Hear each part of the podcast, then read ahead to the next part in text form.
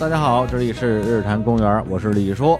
我是小伙子，哎，今天我们的这个录音室里啊，哎，其实这就不能叫录音室了，是我们的网络虚拟录音室里边啊，迎来了一位老朋友啊，是既是日坛公园的老朋友，也是我们很多的日坛公园的听众非常惦记的一位呃我们的嘉宾啊，经常有人在后台留言说，哎，那个谁谁谁最近怎么样啊？很关心他呀。他是谁呢？他就是来自于，现在真成来自于了，来自于墨西哥的英姐。大家好，我是英姐。哎呀，英姐好，英姐温柔啊，哎呀，对，记得去年好像是年底最后一期节目吧，我跟小伙伴老师我们俩录了一期，当时聊到了一段啊关于英姐的现状，嗯，然后小伙子老师非常的开心，他的状态就跟很多我们的听众一样，就是想听到关于英姐的任何消息。是的，是的，是的，然后呢，那先通报一下英姐现在的情况啊，因为经常有人会在后台问说，英姐现在什么情况啊？到底是在哪儿啊？是在国内啊，还是在墨西哥呀？这疫情现在很严重啊，啊，让她保重啊！特别是在二零二零年，就是刚刚呃疫情开始的时候，很多人关心。然后我那时候就说，放心吧，英姐在国内啊，安全的很啊。那么此时此刻的英姐呢，呃，又已经回到了墨西哥的那个村儿。村儿里那个村儿叫叫叫啥来着？再说 再说一次，叫 San Cristobal de las Casas，圣克里斯斯托托瓦尔瓦尔德雷斯卡萨斯。对，差不多，差不多。我天，这现现在再次听到这个地名的时候，我感觉完全是陌生的，就是 因为之前说一次都没有记住过，这次听还跟新的一样啊，就是对，就是怒长的一个名字。是英姐不但已经回去了，而且啊，还在他们那个村儿，不能叫重操旧业，而是是再度营业，对开了一家饭馆加民宿，是吧？对，降维打击当地人，村儿里人。好家伙，怎么就降维打击人家了？因为墨西哥人不会做生意嘛，他们吃的太难吃了。然后现在开了之后，已经就是吃哭了好多人了。我天，感动墨西哥了啊！所以呢，今天呢，就是把英姐啊用网络连线的方式请到录音室里边儿，来跟大家分享一下过去这一两年吧，她在国内还有在墨西哥的经历，然后以及为我们详解一下如何在墨西哥开一个中餐馆。哎，在节目正式开始之前，我得先问问英姐一个问题啊，我不知道是因为、是因为你这个开了美颜了，还是怎么着？你怎么这么白呀、就是 你怎么你怎么皮肤这么好啊？就是因为因为我这是白天，你白天就白，白天我也不白，什么白天就白，什么什么道理？这就是我我都我我都不太会用这个，这哪是美颜呀、我我觉得现在就是现在，因为突然我我翻翻以前的照片，就是不管我跟谁拍照，嗯跟白人拍照跟跟谁，我永远是最白的。啊，真的呀？怎么这么白呀？因为本来就白，我比白人都白。我的天哪，是有多白啊！我天，哎呦，真是真感觉越来越年轻了，真是啊，养人养人，嗯，就那个什么那个地儿真养人，说不出名字来，那咱们先从头讲起啊，嗯但是就不那么头了，因为英姐没记错的话，应该是去年二零二一年的七月份，从国内买的机票重返墨西哥。因为那前后我跟英姐聊的比较多啊，对，但是很多听众肯定非常好奇，当时英姐是怎么打算的？因为那时候国内也好，国际上也好，整个疫情的发展形势还不是特别的明朗，你怎么就痛下决心要回墨西哥呢？我是二零一九年十一月底回的国，当时有阴差阳错，正好准备回回国过年，那会儿还没有没有什么疫情什么的。对，后来你不是跟我还有王总还一起录了期节目嘛？因为那时候一开始本来是说回国之后要准备一些什么锅碗瓢盆儿，要去墨西哥开餐馆儿，结果刚回来没多长时间，疫情就爆发了嘛。对，然后一直待到去年二零二一年七月份回到墨西哥，在国内差不多待了二十个月。嗯、其实二十个月待着，我觉得还挺好的，我还挺享受这种比较在家的居家生活，就看了好多书，学了好多习，尤其是把西班牙语练好，因为以前没有整块的时间学西班牙语，就在国内。在国内把西班牙语学好了，对对对对，因为在国内就是上网课嘛，然后包括上网课，包括用手机的 APP，每天特别特别努力，每天学习两到三个小时，就学的觉得啊，觉得自己差不多了，就就有点那种摩拳擦掌，然后磨刀霍霍，准备 必须得回墨西哥了，要不然不然白学了。宰这些墨西哥人，我 就回去那些墨西哥人一听说，我天，这西班牙语是西班牙人的西班牙语，比我们这个准标准太，这不是我们村里话，这都是啊，这个对，当时就是感觉不回来，这不白学了吗？然后再过段时间嗯忘了怎么办呀？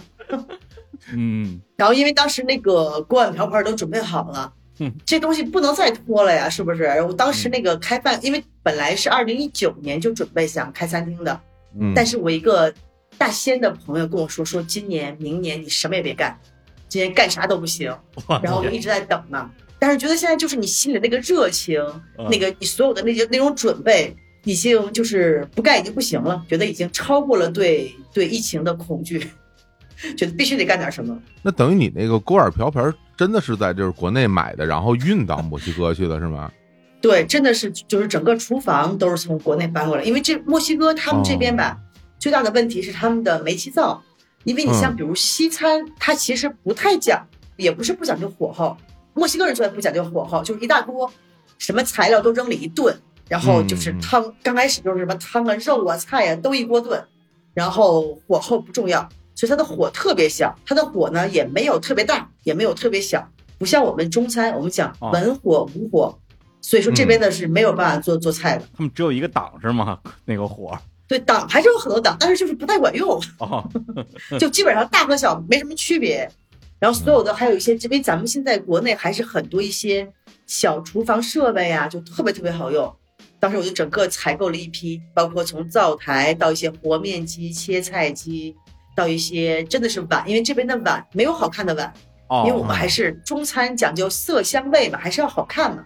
这边的碗要不就是李师姐来吃过，就是那种土了吧唧的，可能就是我们是那种陶瓷吧，是高温烧制的，他们可能是那种类似于什么，也不能说新石器时代，叫什么时代，就是比较低温烧制的那种，野人了，已经说这 不是给说成什么样了吧？我一 个，这真是降维打击。你至少我们还是个 是个现代人啊，那边已经 那边的疯狂原始人，什么呀？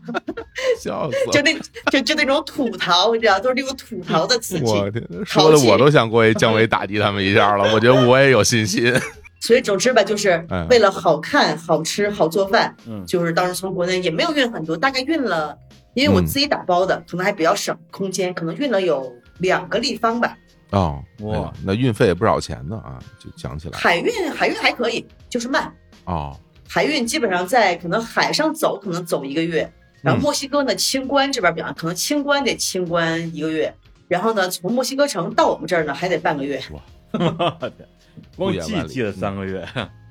所以之前我一直说说英姐回国之后要改漏一些锅碗瓢盆啊，去墨西哥餐馆。本来我是一个虚指啊，我想这嗯这锅碗瓢盆儿这是基本的炊具，就又霍老陈的，就没必要从国内寄了吧。结果还真是寄锅碗瓢盆儿，我是认真的，太认真了。啊，去年七月份，我记得那时候正好是英姐刚过完生日嘛，啊，对，陪英姐在秦皇岛一起过的生日，过完生日没没几天就出发了。当时买的那机票多少钱来着？当时因为其实最方便的回墨西哥是在美国转机，但当时美国的政策是不让直接从中国过来的人入境，当时可选择性也不多，因为当时好像民航局有一个叫什么五个一政策，就什么一个国家一周只有一个航班，什么大概是这种的。然后当时我就买了一个是荷兰皇家航空的，在阿姆斯特丹转机的，买的时候应该是七千多吧，七千多不到八千的样子。肯定要比美国的要要贵一点嘛。但是出发前一周，突然给我发信息说你这个航班因为什么阳性检测率超标熔断了。但是还好，欧洲的航空公司还是比较负责的，不像以前我坐的墨西哥航空，就是直接就不管你，然后就给我改签了一个法航的，他们是一个一个公司的。后来就是在巴黎转机也是一样的，等于说钱还是那么多钱，对好像给你相当于升级了是吧？对，相当于从国内哇，从北京当时出港的时候，我人太多了，因为只有一个航班嘛，嗯，就是爆满，都过了起飞的时间，大家还没有 check in，因为原来经常去欧洲的时候嘛，人不太多，哎，还能在飞机上大坐躺一会儿什么的，我还抱着什么能躺一会儿的希望，结果就爆满，然后很多人可能都有有点超售了，可能是。嗯因为当时我从北京出发的时候，就是北京到巴黎这一段是有座位，但是巴黎到墨西哥这一段都没有给我座位，因为它超售了，站票啊，差不多。是睡在椅子底下是吗？不是，那你没座位，你你你你在哪儿待着啊？对，后来他就说，他说你到巴黎之后，你再找航空公司，他们再给你安排座位。结果后来哦还好，就是因为超售了嘛，后来就给我直接就升舱了。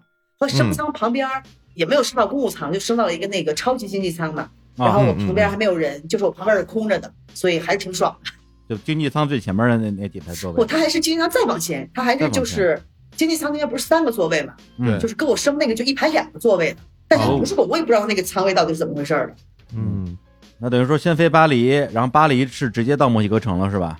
对对。然后墨西哥城再飞到你村儿，对，因为墨西哥城基本上到的时候就是晚上嘛，嗯。晚上的话我也就也就没有没有飞机了，所以我必须在墨西哥城过一个夜。嗯当时因为我行李也比较多，然后呢，墨西哥当时的疫情还是有点儿，嗯，也不能说严重，因为墨西哥人基本上大部分人都不检测，所以你不知道就不明朗，这个是最可怕的，你不知道到底谁有病。不是英姐那时候可紧张了哈，对呀、那会儿因为你天天看新闻，看一些数字呀，而且墨西哥是可能为数不多的，从来没有要求过任何入境的检测、疫苗，什么都不要求。从疫情到现在，从来没有封闭过，就随便来。不是去墨西哥，呃，我就我就问你啊，核酸、疫苗嗯，啊、隔离，你们那儿具体是什么要求？什么都没有，什么都不需要，不需要核酸，不需要疫苗，不需要隔离是吗？什么都不需要，我天，三不管。太狂野了这个地儿。太狂野了，太狂野了。哎呀，这真的，墨西哥从疫情一开始就从来没有需要过，所以说这就是大部分人在疫情期间都选择了墨西哥，因为就是因为他没有要求。嗯嗯因为还是有一些人，比如对疫苗有异议啊，或者是对一些核酸不愿意花钱呀、所以大家就都来墨西哥了。嗯嗯嗯，所以这个也造成了最近我们村现在就是奇怪的人越来越多。回来之后发现，哎，怎么村儿不是原来那个村儿了？什么样的人都有，奇怪的，反正就是来自于全世界各地的游客呗。差不多。对，因为其实你当时从国内然后回到墨西哥的时候，中间其实基本上因为二十个月嘛，对吧？等于嗯二十个月没回去，你那个时候一回去就会觉得呃村里就有变化了吗？就是明显不一样了吗？跟你走的时候相比？对，基本上因为之前的话是，比如说我们这边会有有一些外国人的群体嘛，因为据不是官方的民间的统计数据，我们村儿一共有二十万人口，其中有一万人是常住在这里的外国人，哦，就是比例还是挺高的嗯，差不多百分之非五高了。对，但之前因为可能有一些，比如有日本人的社区，有法国人特别多，有意大利人，但是之前没有加拿大人。结果这回我一回来，我靠，全都是加拿大人，因为加拿大的那个政策比较比较严格，就是加拿大，包括后来美国，美国人原来有一些，但现在就是所有的加拿大人、美国人都跑到我们这儿来。哦离得近啊，对啊，因为离得近，然后又都是北美嘛，然后他们又没啥好吃的，他们觉得墨西哥菜就简直就是天堂，简直太好吃了。而且之前他们出国旅游选择也多，去欧洲啊，去澳洲啊，日本啊，哪儿都可以去。对，那段时间，嗯全世界其实很多国家都是把那个出入境，呃，有很多的限制吧。对，对他们来讲，就是啥啥都不要求的墨西哥，简直太方便了。对，就对谁来说都是很方便。那那些人是到你们村儿是去旅游，还是说就说先跟这儿住一阵子，然后再说，就是是怎么一个情况啊？他们的那个状态，有的都是就是举家都搬过来了，拖家带口，哦、然后带着老人带着小孩儿，就是举家逃，有点像那种逃荒的感觉，就逃到墨西哥来了。逃荒到一个没人管的地方去，是吧？就是对对，啊然后大家啊在这边就是逃到一个不用戴口罩、不要求打疫苗、大街上随便走的这么一个地儿。然后确实是，可能他们我也不知道他们的收入来源，反正就是各种各样的人带着小孩儿。然后基本上游客的话，我们这边还是有，但游客的话，我觉得主要是以欧洲人居多吧。嗯欧洲人，比如年年轻人二十多岁的，他们就要来旅个游啊，玩个两周这样的。嗯好多，嗯比如北美人，包括像我这样的，基本上还是都过来生活，起码要住个一个月两个月这样。嗯，哦，你回去之前还是打了疫苗的，我记得对我肯定是因为我还是觉得打还是比不打强。你是打了两针科兴是吧？对，我打了两针科兴。对，墨西哥好像也是科兴。墨西哥就是世界各地的疫苗哪儿都有，想打啥就打啥，哪儿都有。那回去之后，你还住在以前我住过的那个那个小楼那儿吗？对，因为那个我二十个月就没有回去嘛。然后啊，本来我走之前，我跟我我的房东是一对美国夫妻，我说你们帮我打理着点什么的。嗯然后包括我的车也停在那儿，结果哎呀，跟美国人也挺不靠谱的，估计他们就没有打扫过。哇，然后里面你知道吗？那个虫子，因为我住在那儿，你这也知道树比较多，对，就好多虫子，然后门窗又不严。嗯等我回去之后，我靠，就是墙角啊什么全都是干湿了，就一踩都嘎嘣脆的那种，哇，呃 真是打扫了好多天。然后我的车，我估计二十个月，房东也 都没给我挪过，就是电瓶已经死翘翘了，然后都脏的，我靠，就已经像那种什么什么侏罗纪公园里面那种常年的那种那种车之类的，上面挂满了蜘蛛网。哇，太酷了！里边车座子什么方向盘还在吗？就是 这检查了还在，电瓶不在了。你说这个让我想起了一个什么？我我我前阵子看过一纪录片儿那纪录片叫什么？叫《零度以下的生活》。它讲什么事儿呢？就讲一帮人啊，生活在这个北极圈以里，他们为什么要去那儿？只是因为他们想去，嗯，就他想在那儿生活。但那边呢，因为有的地方的确条件特别艰苦，就没有医院，恨不得就是自己住的这个周围连人都没有，所以里边有一个大姐，在当地是一传奇人物。然后她不小心在那边把腿给摔断了，把腿摔断了之后呢，她就要到这个有有医院的地方去做手术。然后就把她拉到那个有医院的地方，应该是到到加拿大吧，还是哪儿去做手术？做完手术之后，她就回到她自己要住的那个地方，但她已经很长时间没回去了，就是好几个月吧，就是，然后她也只能去租一个那种就是小型的私人飞机把她拉过去，因为那也没有交通，当时已经暴风雪都来了，到那种季节了，然后他在那飞机上就跟给他开飞机那个人说话，我印象特别深，他说我一会儿降落之后。我就先把我的枪擦好，因为我的屋子里可能会有熊，就是就是你不知道我那个房间里啊会变成什么样，然后一切都不清楚。然后他就后来一降落之后，就拿着他那个枪到处找有没有熊，有没有什什么东西来过他的房间，然后全是被雪盖住了。虽然景象不太一样，但我觉得跟你回到你那二十一个月没回到的房子，应该会有同样的心情，就是你完全不知道会变成现在这个样子，他？没有熊，他有虫。对，虫对，因为当时走的时候觉得就走三个月嘛，很多东西就是完全就是我还在的样子，没有收起来。哎呀，那那那美国人他还在那儿住吗？你那个那个邻居什么，他们还在那儿啊对在吗？我回来之后发现，哎嗯，大家好像都一切正常，包括后来啊，我那个房东非要非要，他可能觉得没给我照顾好车吧，有点内疚，就电瓶死了嘛，非要主动要求帮我换电瓶。哦，我说行吧，我我说那你帮我快点换，我说我是着急出去买东西什么的，就换了三四天，然后也没换好，后来还是给我之前一直修车的一个大哥打了电话，哎，结果发现大哥还在，大哥只不过搬了个家。然后呢，后来我的邻居的就是走了二十个月，尽管说那个屋子里面可能来了很多就不不知道什么啊，但是大家都还在，就所有认识的朋友都没什么变化，大家还是该怎么该怎么说该该怎么生活。嗯，就是小卖店的人，呃，大街上卖那个什么卖卖虫子的呀，卖什么烤玉米的呀，都在都在。你这还用卖虫子？屋里那么多虫子，你还 哎，上次咱俩一起去那咖啡馆还开着呢吗？那个拉头子，啊，都都在都在，都没问题。对，那咖啡馆名字叫拉头子，就是你给人你你的音译吧？这是它汉语拼音就是念出来就是拉头子，应该怎么念？人叫 Tosse，啊哦。啊，差不多，差不多，差不多，区哎差别不大，差别不大，差不多，只是有点口音而已嘛，对吧？这 都是这个翟堂话，就是叫拉拉头子，都是差不多的。那还有什么变化的地方？然后我房东回来就是第二天，我家里什么都没有嘛，我说嗯。那我得出去买点东西吃啊，他就说嗯。啊，他那你搭我的车吧。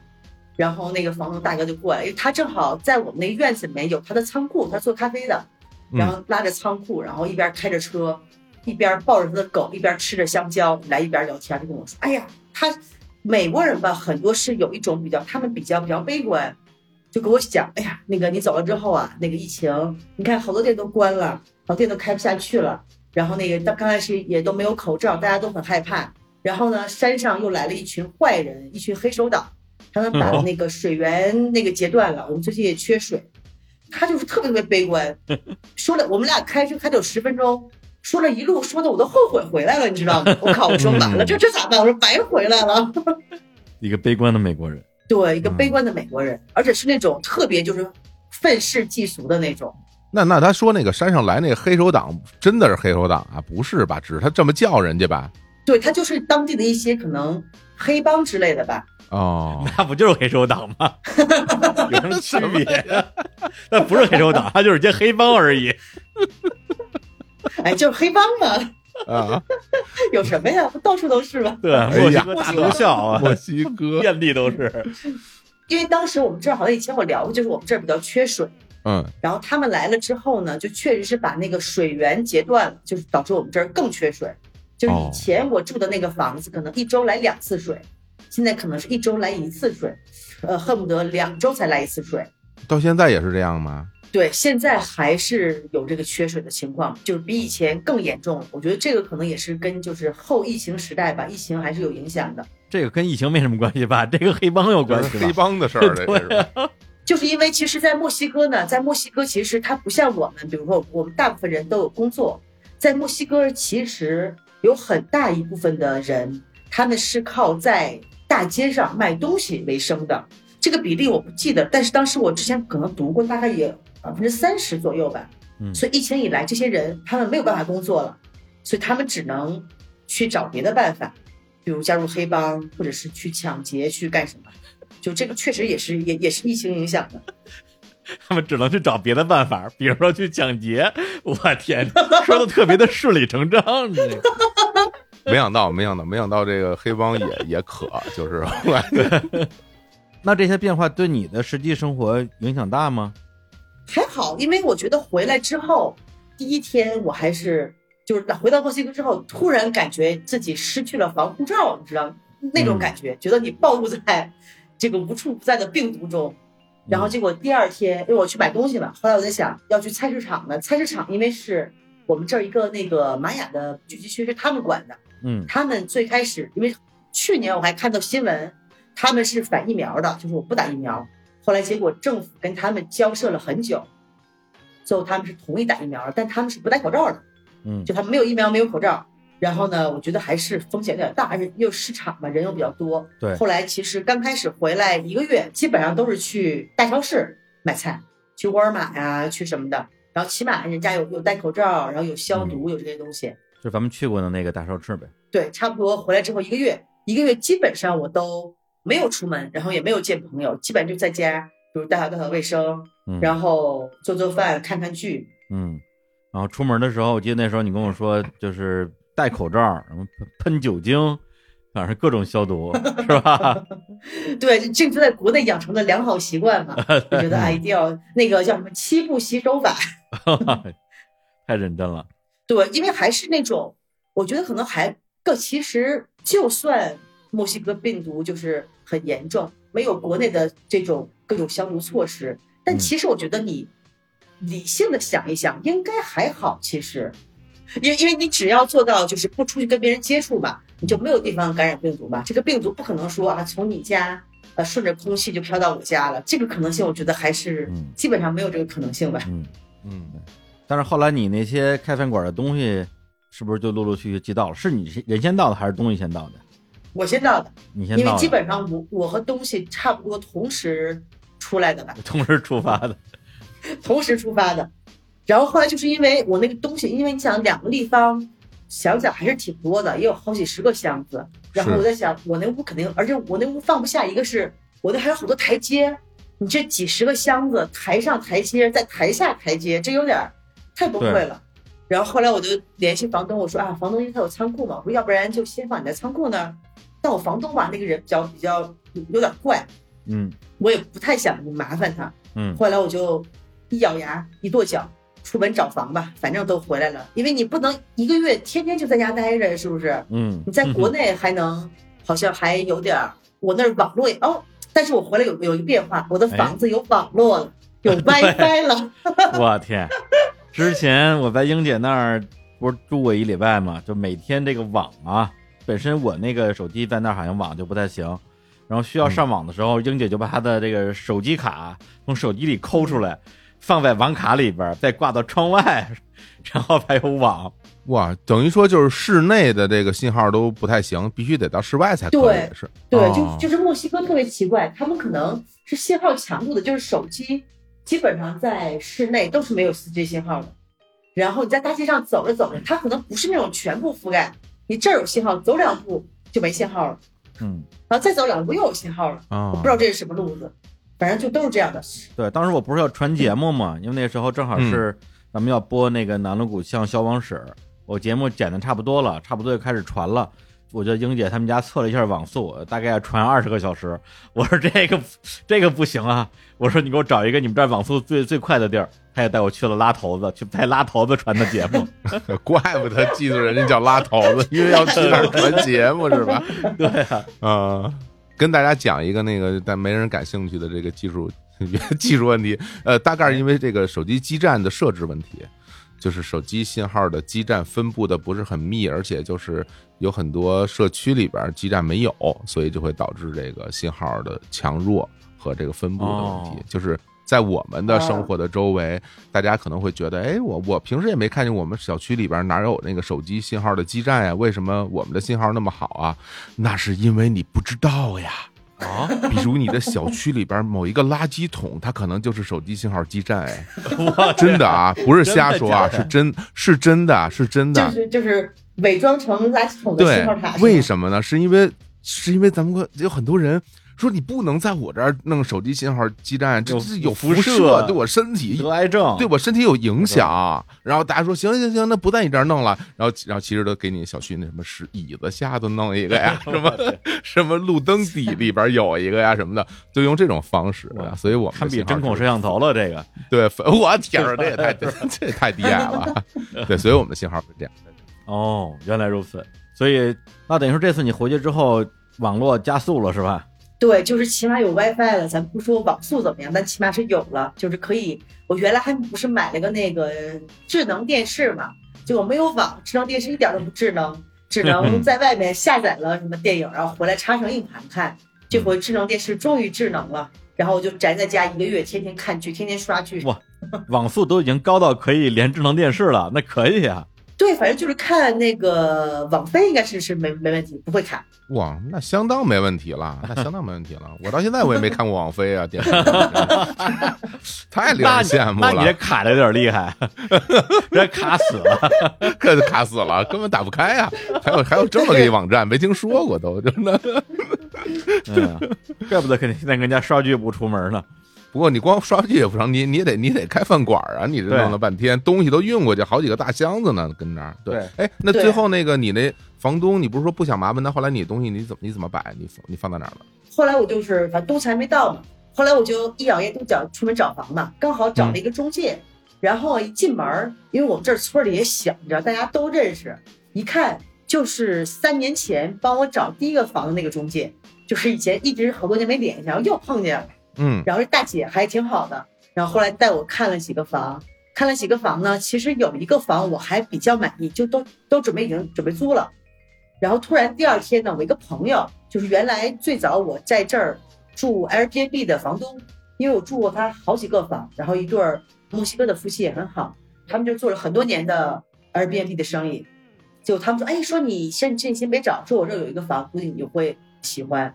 就在我准备租的那个房的街对面，就正对面，一个更大的房，那个房子差不多有八百平米吧，很大的一个房子。八百平米，对，就是连院子带房子八百平米。因为本来只是想开一个餐厅嘛，我之前看那个可能有一百多平米，刚好开一个餐厅。嗯我就想啊，我我开餐厅呢，然后我住在郊区，每天来回这么跑。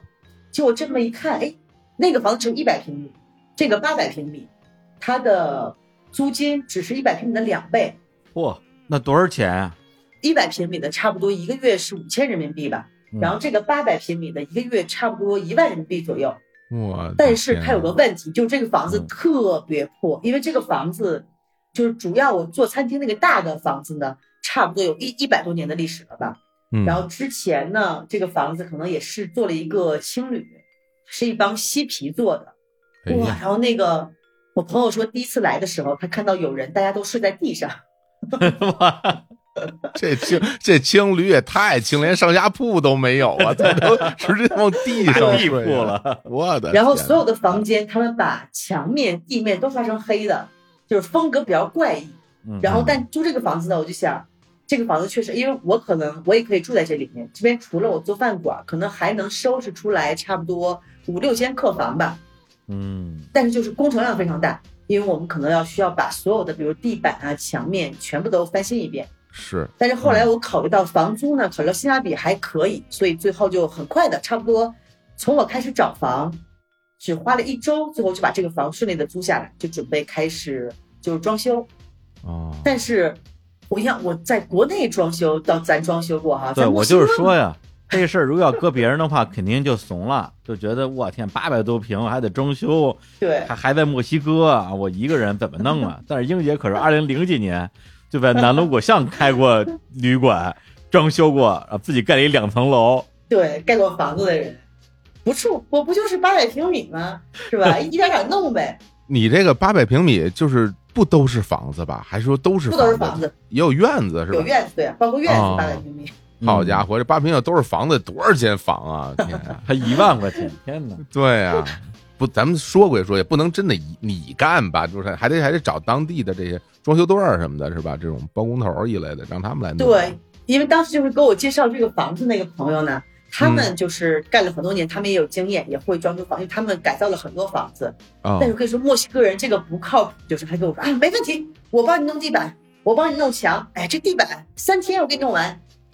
嘿，说啊，就等啊等啊等，等了两周了没信儿，就他们是这种，就他给你承诺好的特别好，然后呢，你再给他发信息，他不回你，嗯，就是他也不是不让你干，他就是可能磨蹭了，就我也说不好。后来我已经习惯了墨西哥人这种，所以就不能太信任他。结果后来呢，我们就正好看我们街对面有一个青旅正在装修，因为这边就是在我们村，大家哈不像大城市，大家都很有隔阂感，这边就是大家很容易就是、就成为朋友。上次我们跟一个朋友聊天还说，就说为什么大家都特别喜欢村儿里，然后一个朋友说特别好，他说你在村儿里面特别能找到家的感觉，就很容易能找到家的感觉。嗯嗯然后我的一客人就说，他说他说你要是不想一个人吃饭哈，你到大街上吼一嗓子，觉得有一堆人出来陪你吃饭，嘿，嗯大家就是很很快就能聊，大家也没有什么大城市那种隔阂嘛。然后我就去跟他聊，哎，我说你们这儿怎么装修的呀？你们怎么怎么着？他就哎，他说我这个包工头特别好，说我就直接介绍给你，说他的活儿也好，然后工钱呢也还比较划算。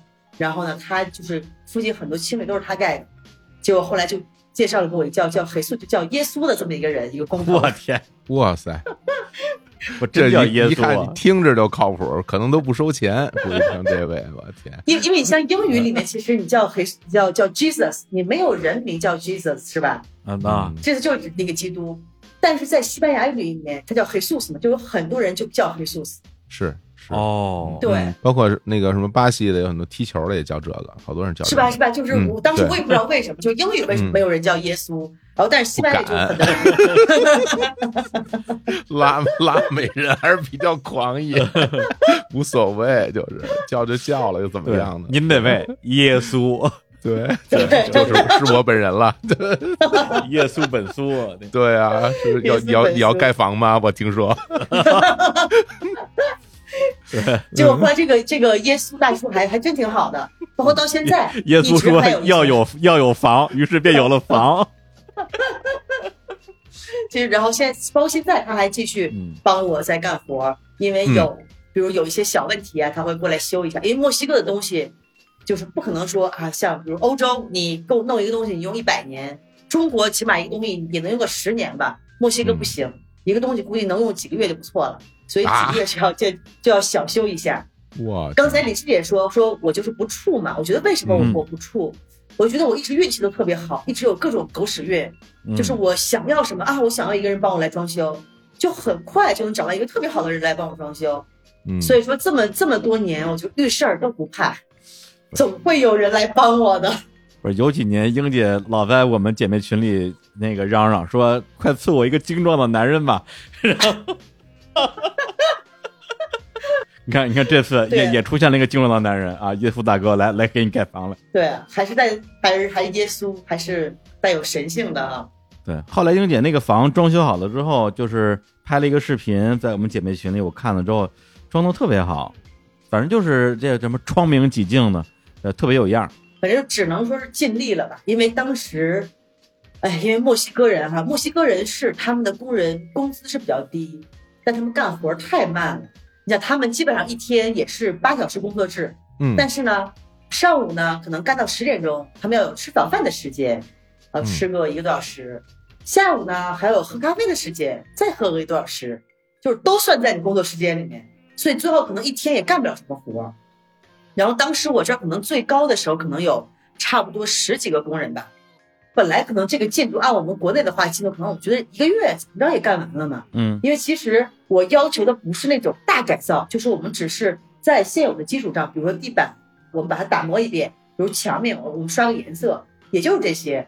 那他们就是生生就干了将近三个月，哇天，然后，然后关键是这些工人里面可能有，因为当时有有耶稣的工人嘛，还有几个是当时朋友帮我找的志愿者，就很多这种人，他们就是住在你的，你给他们免费提供吃住，他们一天帮你干几个小时的活儿。哎，这有意思啊。对，然后还有我的当时志愿者有几个都是阿根廷的，然后呢，就是所有的人有一个共同点，就是都不说英语，更不说中文了。然后我就国内啊练了一年多的西班牙语，我觉得这、对呀，终于用这得，派上用场，终于用上了呀。啊后来发现不行，纸上谈兵还真是不行。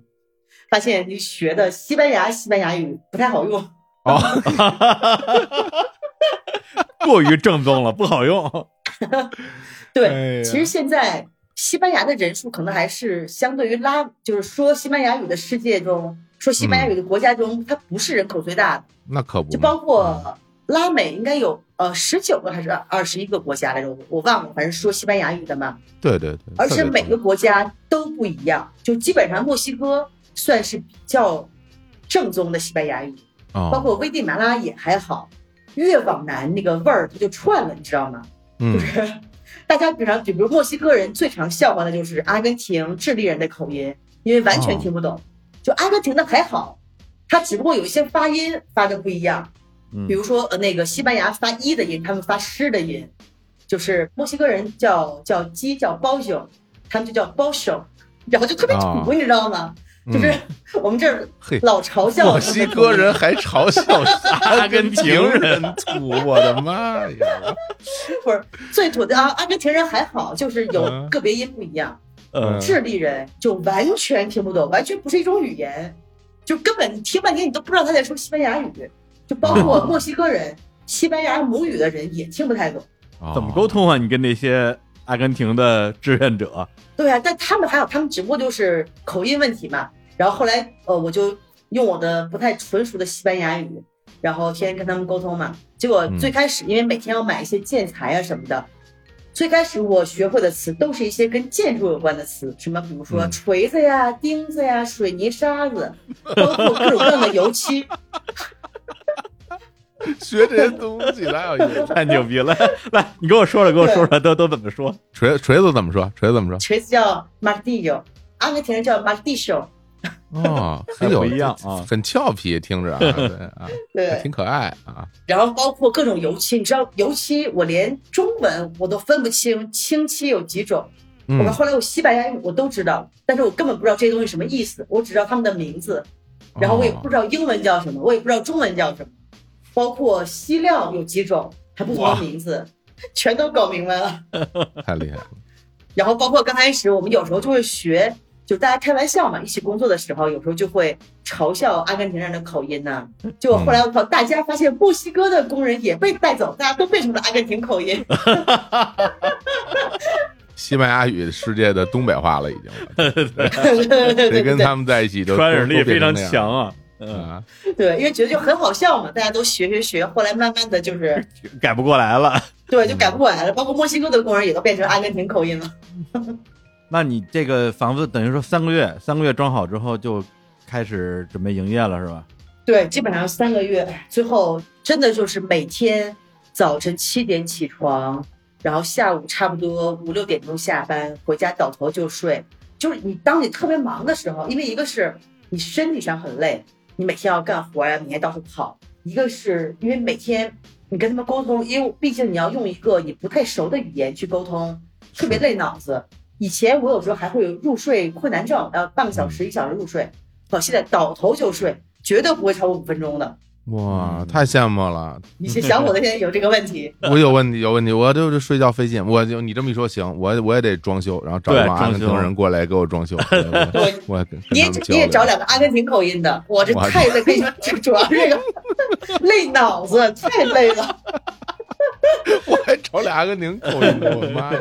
哎，不过在这儿我我必须要问，因为那个咱不是要开中餐馆嘛，嗯对吧？嗯，那最后你装修完，因为我没有看到过啊，最后装修完了是是咱们中国的风格嘛？整个这个这个房子后来的这种样式啊，包括颜色啊什么这种东西，嗯对，因为当时我还特意从国内，因为其实墨西哥的老房子吧，跟咱们中国的说实话还真差不多。因为当啊时前两天我的一个客人在我的院子里给我一个日本朋友拍了个照片，我靠，居然拍出了中式庭院的感觉。是吧就？它也是用那种就是木头的结构，呃，然后那个顶上天花板也是木头的，然后呢，它也有那种瓦，瓦可能我们用的国内是那种也是那种半圆形的瓦，嗯，也有柱子，木的柱子，木的横梁，就特别中式。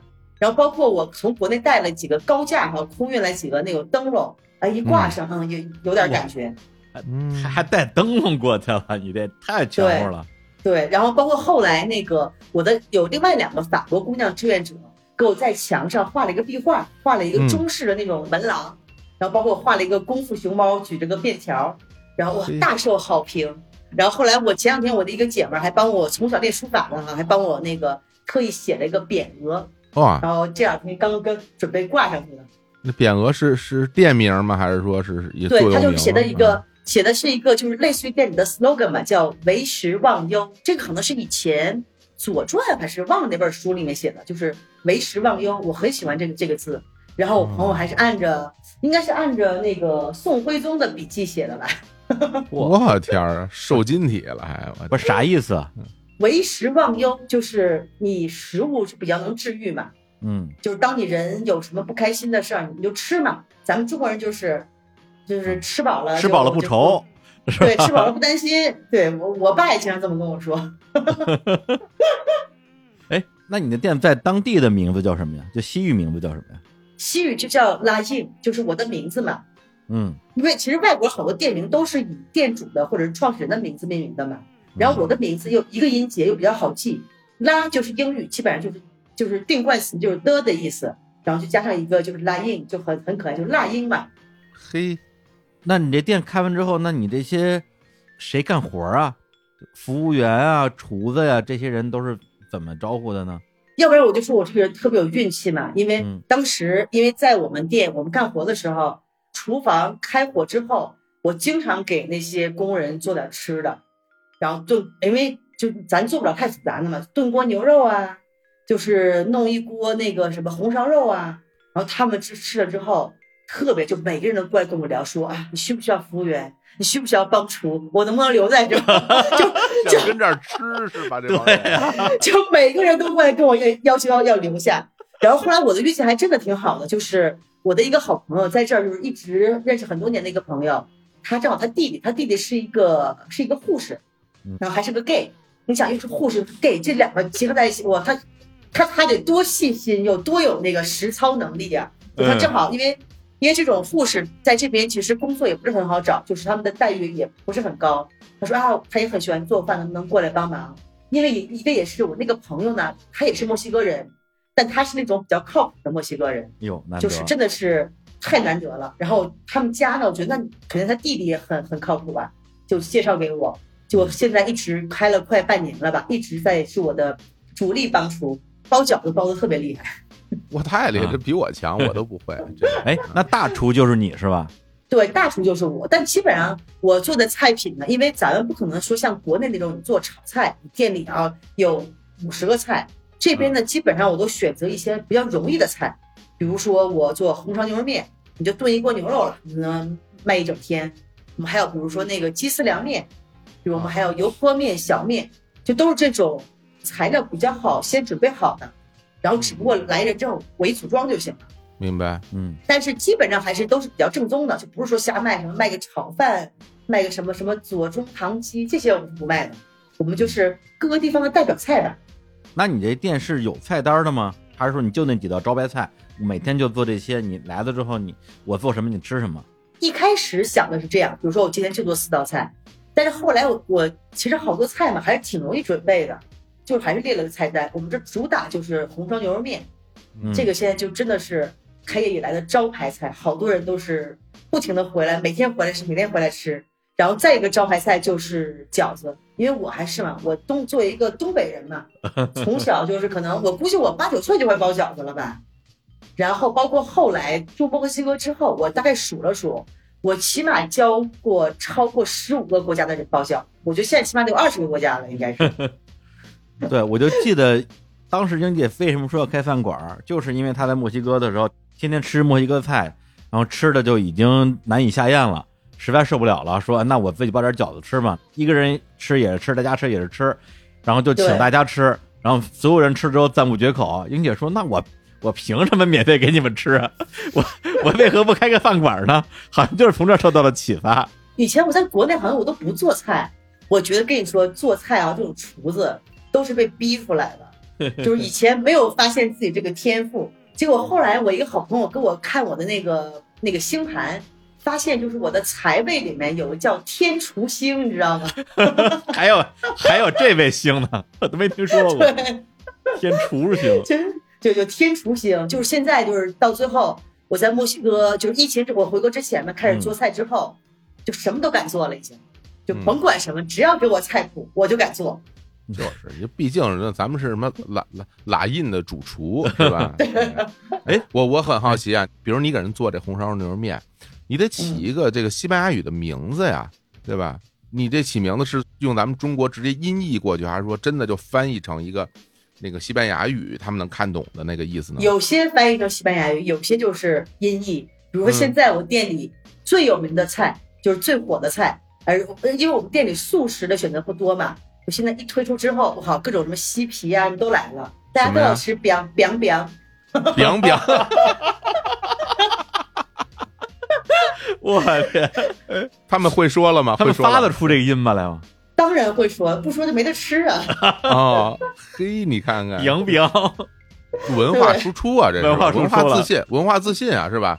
那那字儿我都不会写哎，但是吧，哎我这个他们不但要能说出来，还要能写出来，才能吃到 太吃到这个面。吃不了了，我都写不出来，要求太高了，这个对，就是 biang biang 现在在我们店是个名菜了，就是各种嗯西皮啊，他们不是要吃素嘛，嗯他就来吃。啊。然后呢，那你那牛肉面呢叫什么名儿啊？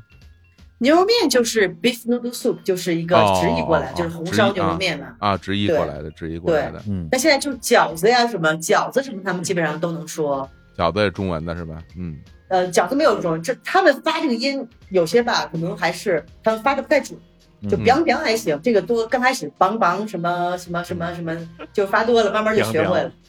那估计你们村里帮日本人美了，到这儿什么饺子啊，这我会念这东西，这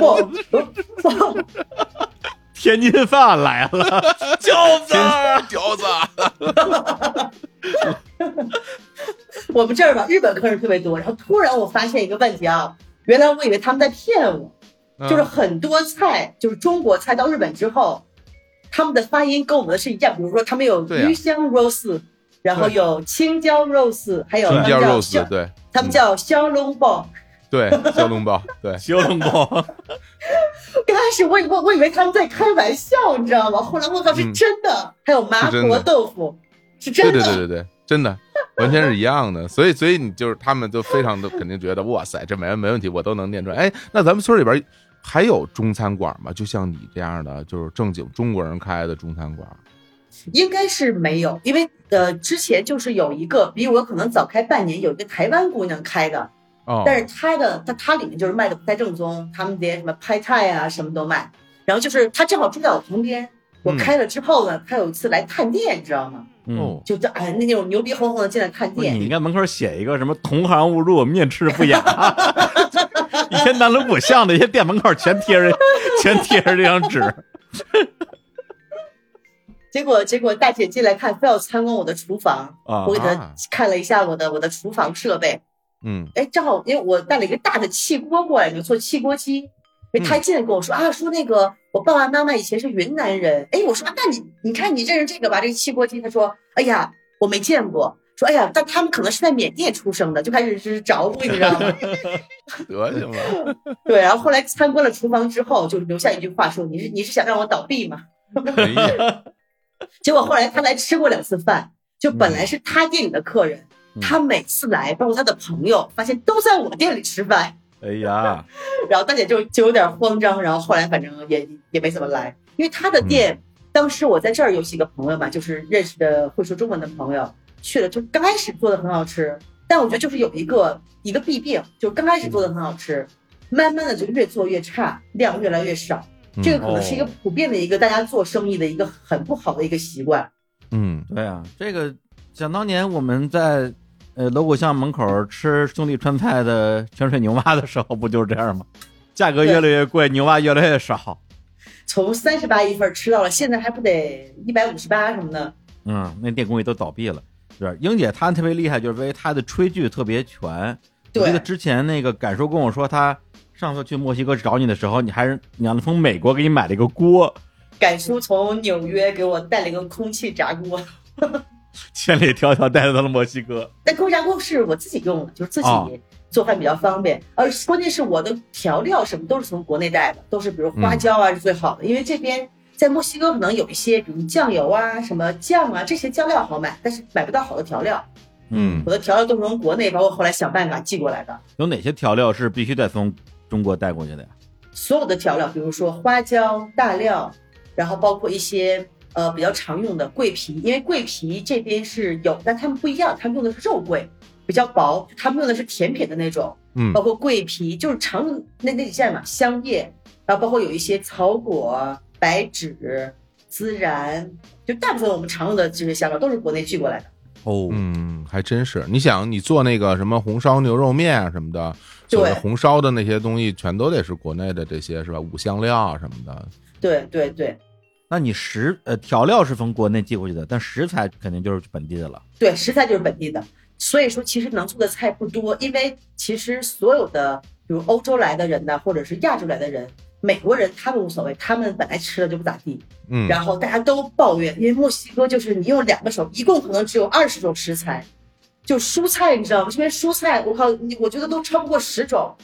啊，都有什么呀？来这说说说说，报菜跟你名。说说啊，报菜名啊，最最常见的就是生菜、圆白菜、西葫芦、胡萝卜、洋葱、西兰花、菜花，就基本上这些。你就在国内，我是一个从来不吃西葫芦的人，包括我家也从来不吃西葫芦。我们东北叫角瓜。我问我爸，我说咱们为什么不吃角瓜？我爸说因为不好吃啊。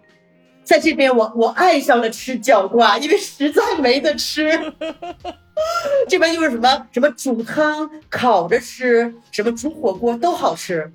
包括我在国内，我从来不吃洋葱的人，这边爱上了吃烤洋葱，因为它很甜，因为实在没有别的可吃的。哎，吃玉米啊，那边不是玉米好吃啊？但是玉米也很奇怪，你说玉米，我们国内哈有甜玉米，有水果玉米，有糯玉米，有老玉米，这边只有一种玉米，我觉得。我说玉米之乡为什么只有一种玉米？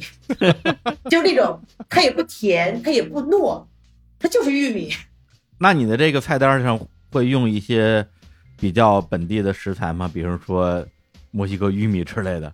玉米倒没有，因为我们这边主要就是呃以肉类为主，因为墨西哥的肉还是比较好的，这边的牛肉、猪肉都很好吃嗯，但这边的鸡肉有点不太好。鸡肉呢，在市场上你看到就是有两种鸡，一种是黄色的，一种是白色的。我们一般觉得可能黄色的鸡，我们是叫什么三黄鸡，是那个东西吗？就皮是黄的，黄羽鸡，黄羽鸡，嗯，对，就那个。然后那个大家觉得那个比较好吃，结果后来我买了很久之后，朋友告诉我，墨西哥的黄色的鸡都是染成黄色的。啊因，为他们觉得染黄色的鸡比较好吃，大家都把它染成黄色，这太扯了，这个 真真的是染的，真的是染的。掉色是吗？对，真的上的颜色。就后来我就一直买那个白色的鸡。啊，那等于就用什么姜黄一类的这种这种食用的这种有颜色的东西去涂一涂，嗯，类似也不太知道，因为那个鸡，包括你煮完之后，那个汤也是黄的，所以我也不知道这是啥啥啥颜色。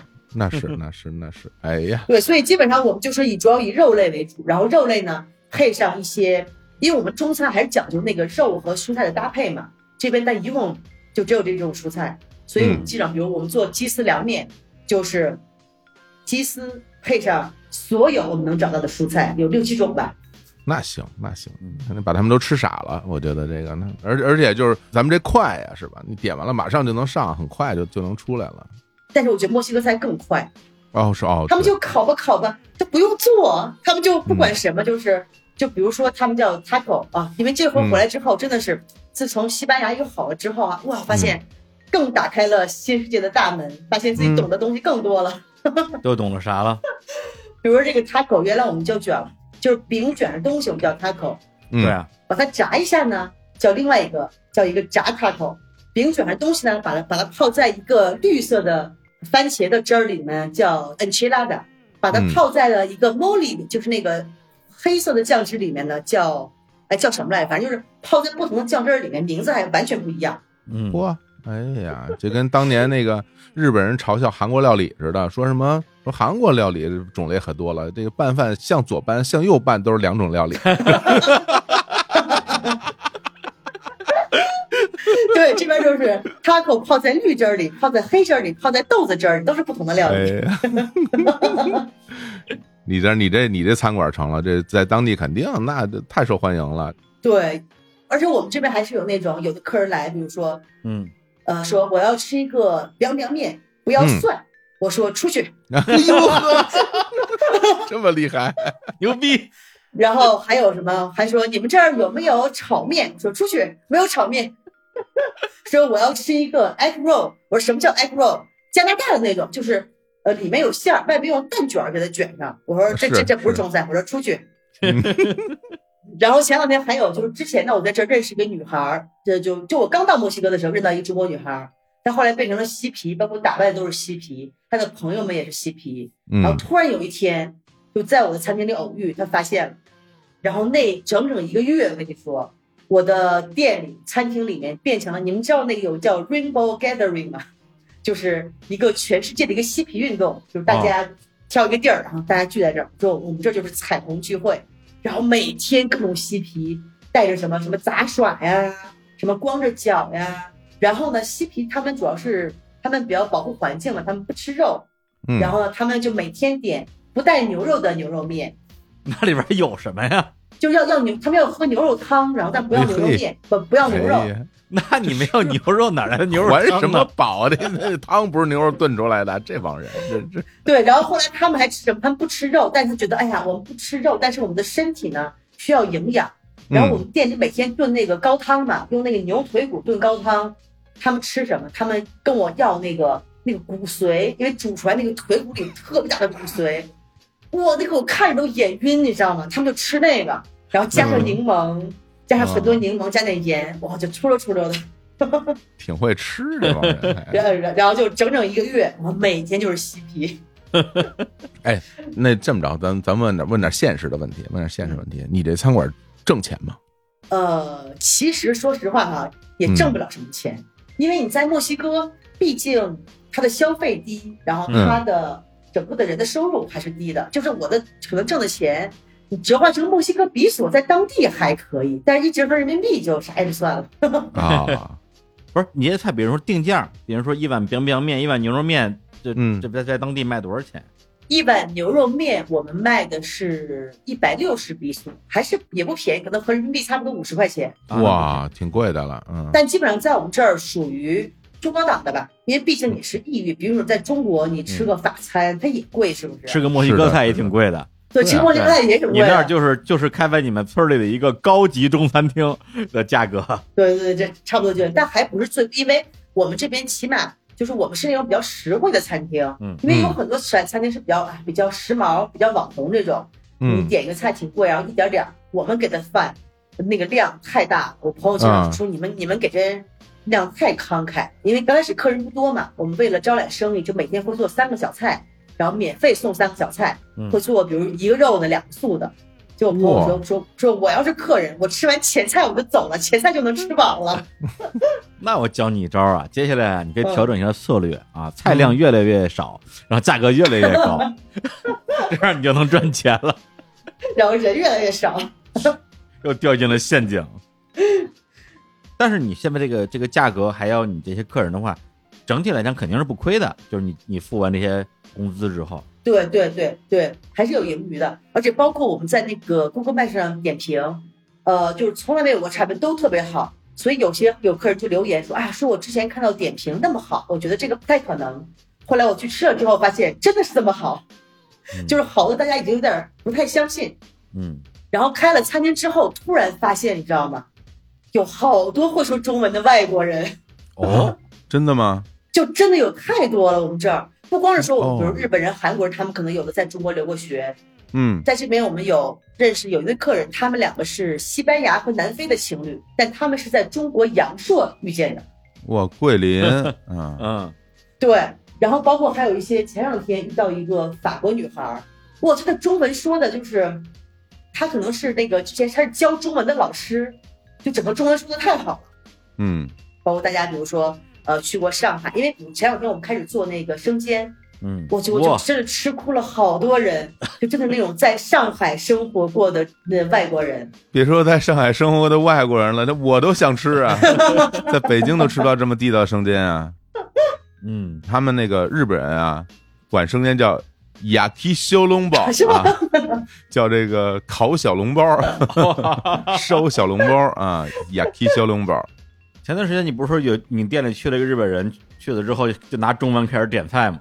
对，后来那个日本人他已经那个什么，就开始隔两天就来我们店里吃一回，后来突然发现有客房，就直接搬进来了，你知道吗？开就是秦皇岛贝贝姐的咖啡馆，就是我这突然发现跟他是一个路子，就是嗯慢慢慢慢的从客人变成常客，常客变成就是住客，住客变成朋友。变成朋友吃饭，他们开始不给钱了，我们开始白吃了。哦，对对对，你这个能住宿是吧？不是对，哦，住宿也不能不给钱。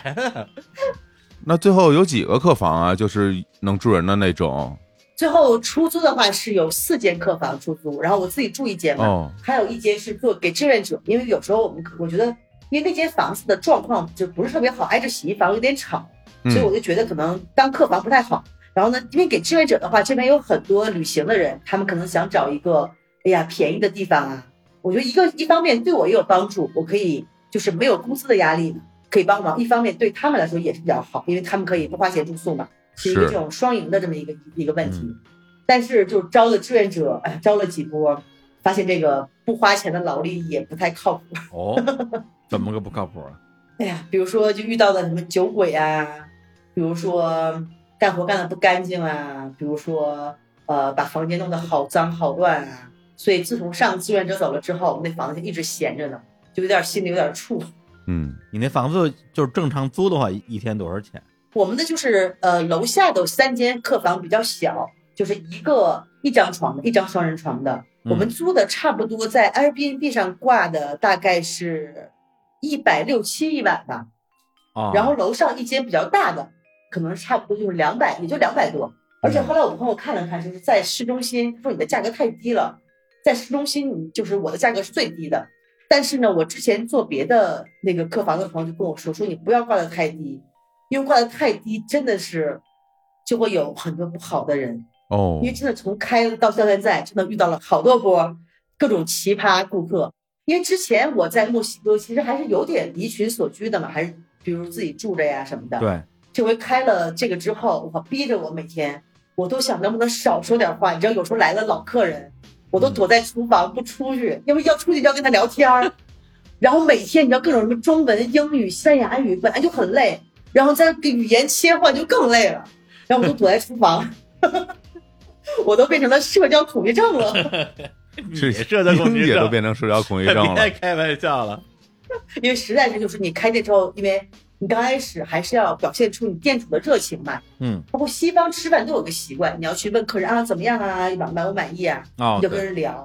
然后我们村的人呢，大部分人还就是刚才我说的，就是关系比较近，就一聊起来，我就聊起来没完了，经常聊起来没完。然后有时候那我还要干活呀，关键你每天聊一两个，每天聊个十个八个的，有时候真的有点受不了。确实受不了。那等于说你现在就搬到那边去住了，以前那房子就不住了是吗？对，因为这边我搬到城里面之后啊，就突然发现住在市中心好方便呀。哎我想出去喝个酒，晚上出门右转，然后这个酒吧没有好的演出，再往前走五分钟又一个，哦，就终于回到了，感觉回到了大城市的生活。就是你们那个村里的城里边，是吧？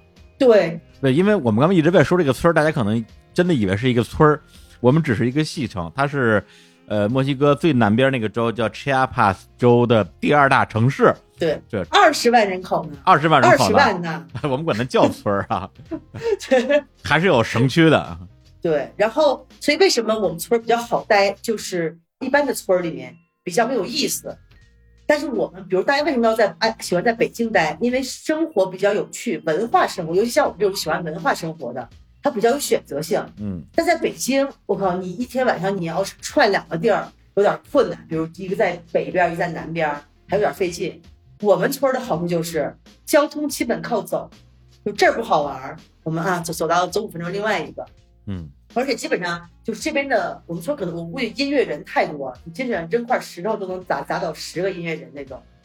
然后音乐人他们还串场，比如说我在这儿认识一个弹贝斯的，因为可能我们村本来贝斯手数量就比较少，是吧？相对于别的乐手来说，突然想起了贝斯手的段子，突然突然喝了一把贝斯手，猝不及防。吓我一大跳啊！从何谈起呀、这个嗯全世界贝斯手都不多，谁愿意弹贝斯啊？我天！猜拳输的人能有多少呀？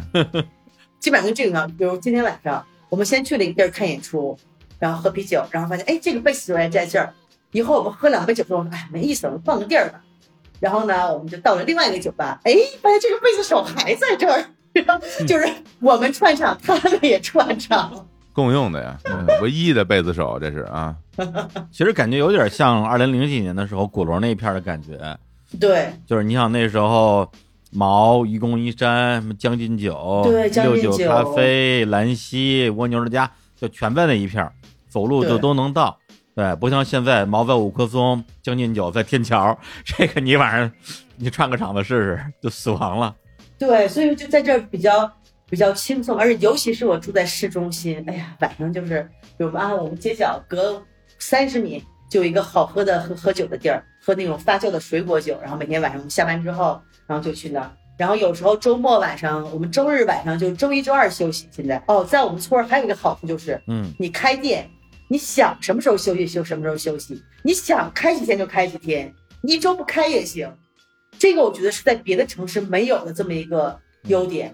大部分店至少一周要休息一天。刚开始我是一周休息一天，后来太累了，我说哎呀，那我们就休息两天吧。然后店员也很高兴，我说两天不够，以后我们就休息三天。太随性了。对，因为很多店就是每周开三天或者每周开两天的。嗯，就原来我最喜欢的一个酒吧，他们家啤酒比较好喝。刚开始就是每周开一天，有时候每个月开一天。现在人人特别多了，现在是哦每周开三天。哎呀，那真是辛苦他们了。对呀、然后比如我们周末有时候星期一休息嘛，周日的晚上下班之后，哎，我就会请大家去出去玩一下，去隔壁啊，我们大家一起团建，然后那个喝个酒，吃个饭，嗯，然后有时候我们周一周二休息，我们出去大家出去烧个烤，呃，去泡个温泉，就是这种。对，开店主要的目的还不是为了赚钱，是为了让自己高兴。对，就是钱嘛，钱就是个数字嘛，就是高兴才是最重要的。假如我要为了赚钱，就不这么开了，是不是？我就开一个那个什么墨西哥中餐了哈，雇两个墨西哥人炒菜，对，做枫糖鸡 啊，对，什么蛋蛋卷儿，蛋卷儿。那你那边开饭馆，每天就是接待这么多客人，有没有遇到一些比较好玩的人啊？哎呀，好玩的人太多就跟你说，慢慢就是变成朋友，后来可以就开始白吃的这些人嘛。比如说有一个，刚才我们说那个一个日本客人，他可能因为有点属于财务，也不能算财务自由，反正就是不愁钱了。嗯然后世界各地找地方去消磨时间，就跟我们说就消磨时间。然后呢，每天就是中午起床，起床之后呢，泡一杯咖啡在院子里面，然后一直到下午，他就搬着他的椅子，太阳在哪儿他就坐在哪儿，因为太阳会动嘛，啊他就一直追着追着追着太阳跑。然后呢，有时候下午到那个厨房帮我们炒个菜，哎，炒麻婆豆腐炒特别好，而且会颠勺，你知道吗？特别专业。不是日本人是吗？对，因为日本的烹饪方式跟中国差不多，他们也是炒菜，啊豆腐差不多。对，然后没事儿，因为他是那个比较有劲儿，会颠勺嘛。比如说有时候我要炒个肉臊啊，我就让他帮我炒，嗯然后还会帮我们帮我们做点儿什么，做点儿菜。然后呢，到晚上他就开始喝酒，因为之前前两天冬天，因为真的是我在墨西哥待了几年，但是从来没有过过冬天。去年冬天吧，是我在墨西哥过的第一个冬天，哦我真的是就是魔法伤害，你知道吗？太冷了。啊，那么冷啊，它也没有说像上海那种冷，上海那个就是下着雨那个那个真的是太冷，但这边嗯还是、它是温差大，就是有太阳晒的地方就特别暖和，哦这，样没有太阳晒的时候特别冷。感觉跟大理比较像，大理冬啊天其实有可能也是这种冷，嗯，对，因为它都是山区嘛。然后后来啊我就买了点砖，自己在那个餐厅外面砌了个火炉，然后买了两车木柴，然后每天晚上我们开始烤火，然后一边烤火一边喝酒。然后呢，有时候什么我们还经常买只羊啊，什么烤个羊腿啊，啥的，就就是一冬天都都爱干这个事儿。嗯然后日本人他就开始一边喝酒一边，因为我们在做饭嘛，他就帮我们看着羊腿，然后没事羊腿好了，给我们弄块肉到厨房哈、分分一下。嗯他就是每天至少是一瓶红酒起，然后加上塔 q 啦，加上什么各种，嗯就是每天这样过。在我这儿住了一个月，后来呢去我们隔壁州住了一个月，嗯，然后又回来住了差不多二十多天。这真是醉生梦死的生活呀，对，就真的是醉生梦死。然后白天出去遛个弯儿，买点吃的，有时候就是我跟他一起出去吃个饭，然后晚上出去看个演出什么的。他就觉得我这一生就就就就这么着了，反正我也不缺钱，是吧？然后但他他有个稳定的女朋友，然后前两天去土耳其了，去土耳其跟女朋友会合了，哦，然后可能可能准备十月份再回来吧，就这种醉生梦死的 生活。嗯然后还有一个，都是我们最就变成了朋友的，还有另外一对日本夫妇，他们也差不多四十多岁吧。然后女的是是画家，画画的；男的呢是那种特别喜欢盖房子。他们的事情就是满世界的跑，嗯然后找那种老房子，然后改造，改造完之后再把它卖出去。哦，然后我们是怎么就就是最开始的时候是他来我店里吃饭，吃饭之后哎看我店里墙上很干净，他说哎说我我能不能在你这办一个小型的展览？说正好我有很多很多作品，哎我说可以啊，他就问我说你要多少钱？哎我说我这闲着是闲，我说不用给我钱了。后来他就办了几天展览，然后他说啊他说那不给钱不行，说这样吧，我看你院子挺乱，因为我是一个特别不会照顾植物的人，我是那种就是我连绿萝都能养死，然后然后他就说说啊我帮你收拾花园吧。嗯就就和她男朋友两个人，哦，把我的花园收拾得特别漂亮。然后后来就慢慢就成为朋友，然后每次经常过来吃饭，然后他来朋友呢都会带过来吃饭，给钱吗？这个给钱。这给钱，这还行，但是他们就经常会，比如看我们特别忙，就会到厨房帮着，比如洗碗呀、什么的。然后前两天他来了一个日本朋友，他们在我们一个店呢要做一个茶道，日本的茶道，做一个小型的，就是一个活动嘛。然后过来跟我说说说你有抹茶吗？我说有。他说你有那个哎呀什么叫茶？就是打抹茶那个东西，就你有那个茶刷吗？我说有。我说你又没有茶？你有没有那个茶刷？那你做什么茶道呀？结果两个人就是跟我借了茶，跟我借了抹茶，跟我借了刷子，然后给大家做了个茶道。还得亏你这东西太全乎，对我这好像因为我在这住的年头久了，真的什么东西都有。而且那边网购其实还挺方便的，就是去亚马逊购物什么的。对网购其实还好，肯定没有国内淘宝这么方便了。嗯但是它有一个叫 Mercado Libre，就是相当于墨呃整个拉丁美洲的淘宝，现在在发展中，还可以已经可以买到一些没有很全，但是商品还可以，呃速度也还挺快的。嗯嗯也是那种送货上门，那个送货到家那种服务是吧？对，它是那种相当于哦跟 DHL 合作，还算还算比较快。哦，那那还挺好的啊。然后后来还遇到了一对儿情侣，女孩是中国人，然后男的是法国人。他们就是来我店里吃了一次饭之后呢，然后有一次在肉店买肉碰见，然后那女孩就问我，她说：“哎，她说你们你这儿需要帮手吗？”我说：“我我说还行吧。”他说：“啊，说我能不能到你那儿免费帮忙？”我就当时我就想他们在想做志愿者嘛。后来我才发现，这个女孩是看上了我的厨房设备，然后呢看上了我的后院的一块能种菜的地，因为她也是那种常年在国外的人嘛，啊，也是这种把自己变成了特别好的厨子。我用一句话来形容她，就是她每天除了睡觉，不是在做菜就是在种菜，然后呢种菜呢也是为了做菜，哇她是特一天都待在厨房的这种人。然后包括后来现在我们新推出来好多那个甜品嘛，包括那个小笼包什么什么那个点心，就是他在这帮我做的。哦，等于说他很喜欢做饭，但是他在那边没有一个像样的厨房。对对，因为他在旅行嘛，然后后来就是遇到我之后，就决定也留在我们这儿，可能决定留一段时间吧。现在其实在，在我们这边遇到了好多人，大家都是因为别的国家去不了，最后想啊去哪儿啊去哪儿啊，只有墨西哥能能待得住。然后后来他们也是变成常客了嘛。还有一个我认识最重要的一个朋友在这边，是我喝茶认识的，因为我比较喜欢喝茶嘛，有时候我会在房子里面做一些呃茶道啊什么的，然后朋友会请一些朋友，结果我就认识了一个这个女孩叫乌斯亚，她是一个乌克兰裔的美国人，嗯，然后包括跟我另外一个朋友，哇，后来他们对茶叶懂得真的让我很震惊，他们会用中文说很多很多茶的名字，你还会会用西语说那油漆的名字呢？这能一样吗？这个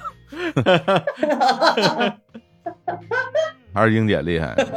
对，然后后来他就经常过来喝茶，慢慢的我们也变成朋友，然后到就基本上差不多开店之后两三个月左右吧，我们就形成了一个小团体，嗯，突然特别像贝贝姐的那个幸福海我那样，就老客人每天就这人每天来点网来报道，比如来吃个饭，比如大家一起聚个餐，对，也有点像那个就日剧《深夜食堂》那种感觉，就是老板跟客人大家都特别熟，每天都是那些人。对我们现在基本上也差不多，然后就成了一个小团体嘛。然后每天晚上大家就比如一起烤个火呀，比如一起出去看个演出啊，一起吃个饭。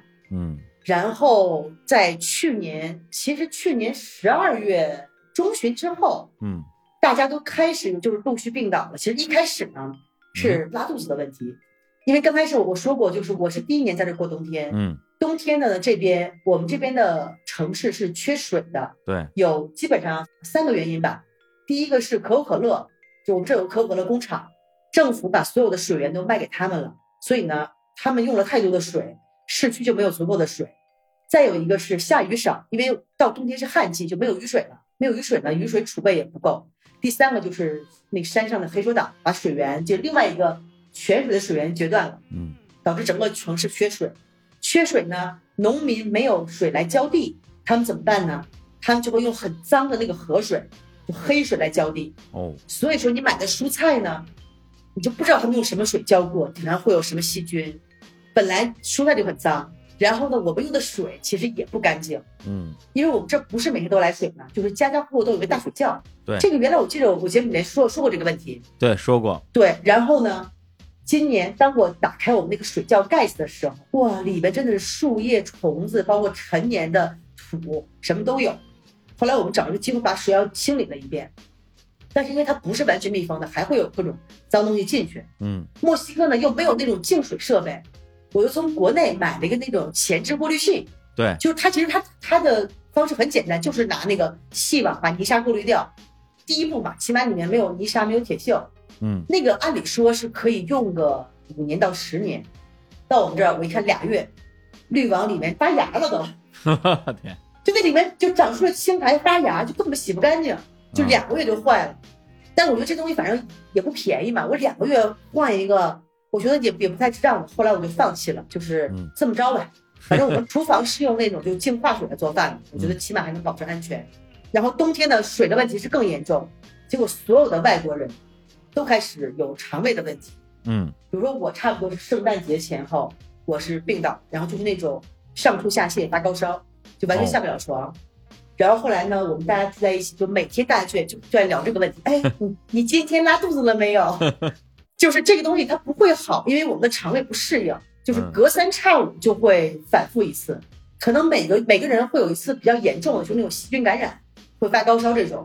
但是你发过一次高烧呢，可能你就习惯了，隔三差五就是哎呀，就是拉肚子，然后呢，大家就会出出各种招儿，你知道吗？嗯当地人就说啊，有有一种叫奇查瓦的一种植物，把那个打成水喝啊，这个特别好。我们也试了，没有用。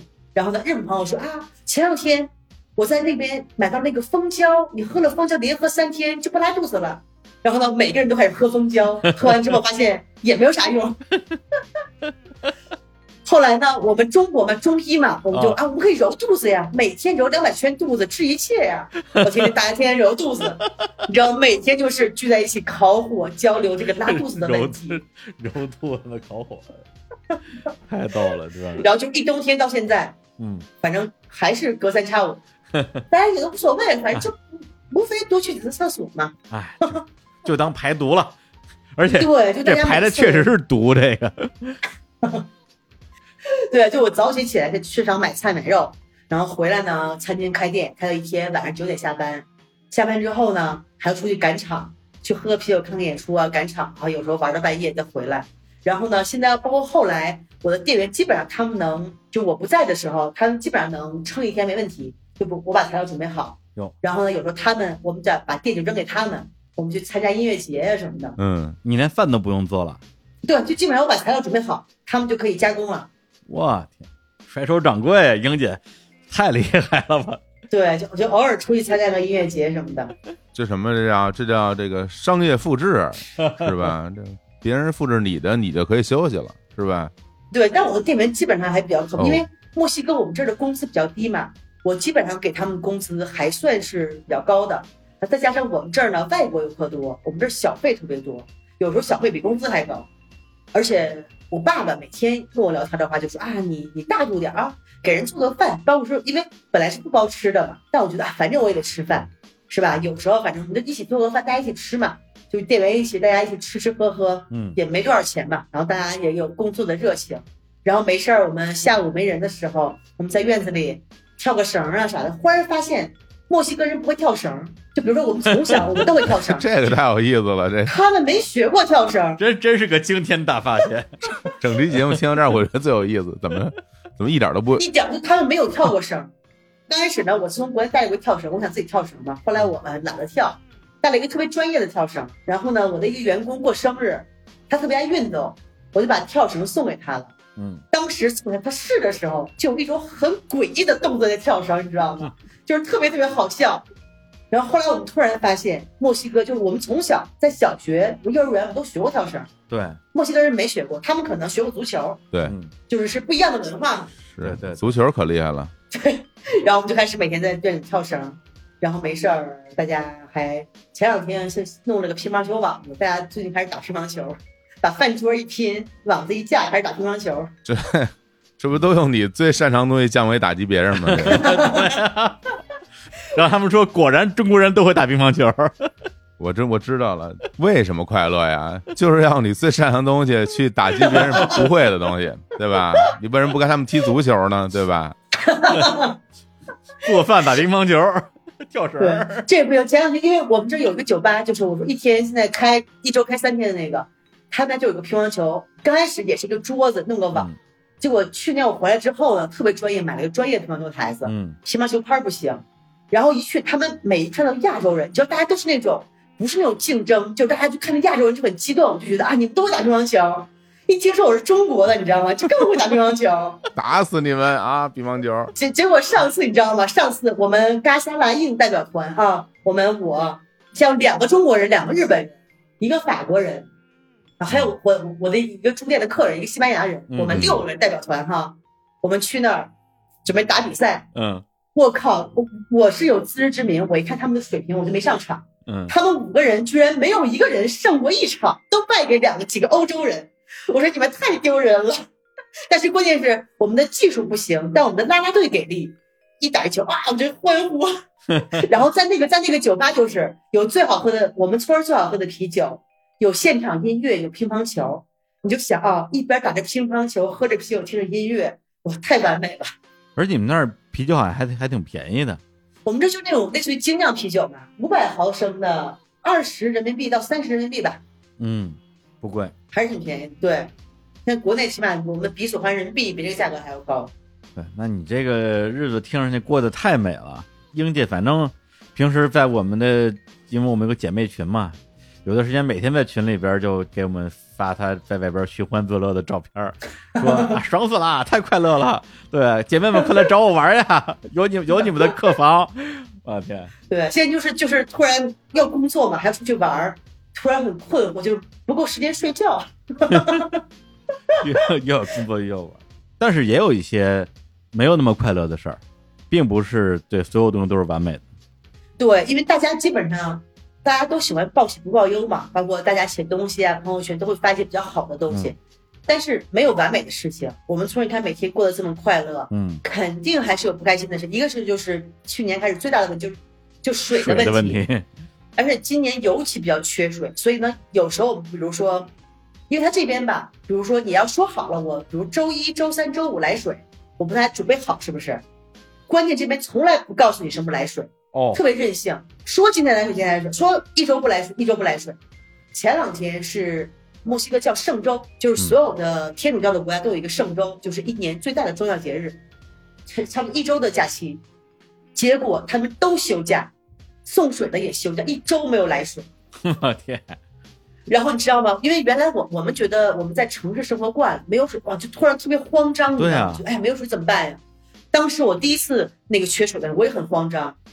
结果就我那次一天没有，呃，差不多我们缺是应该停水，因为停水的话，我们会有那种送水车送高价的水，会给你往水窖里面送水。